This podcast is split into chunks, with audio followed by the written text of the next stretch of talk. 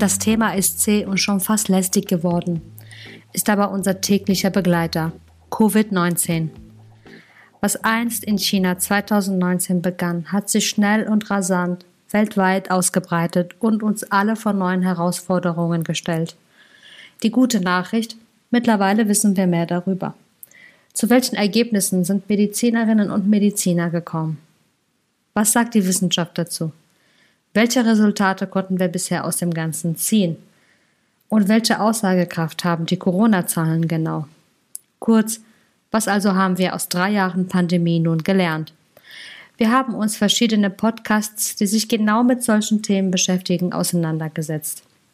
Wie zum Beispiel dem NDR Info Podcast Wissensbooster für den Herbst mit Corinna Hennig im Gespräch mit Virologin Professor Sandra Ziesek.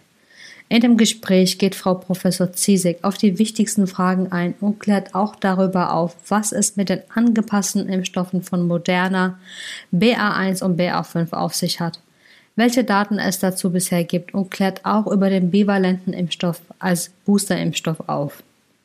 Diese und noch viele weitere Themen rund um Covid werden hier beleuchtet.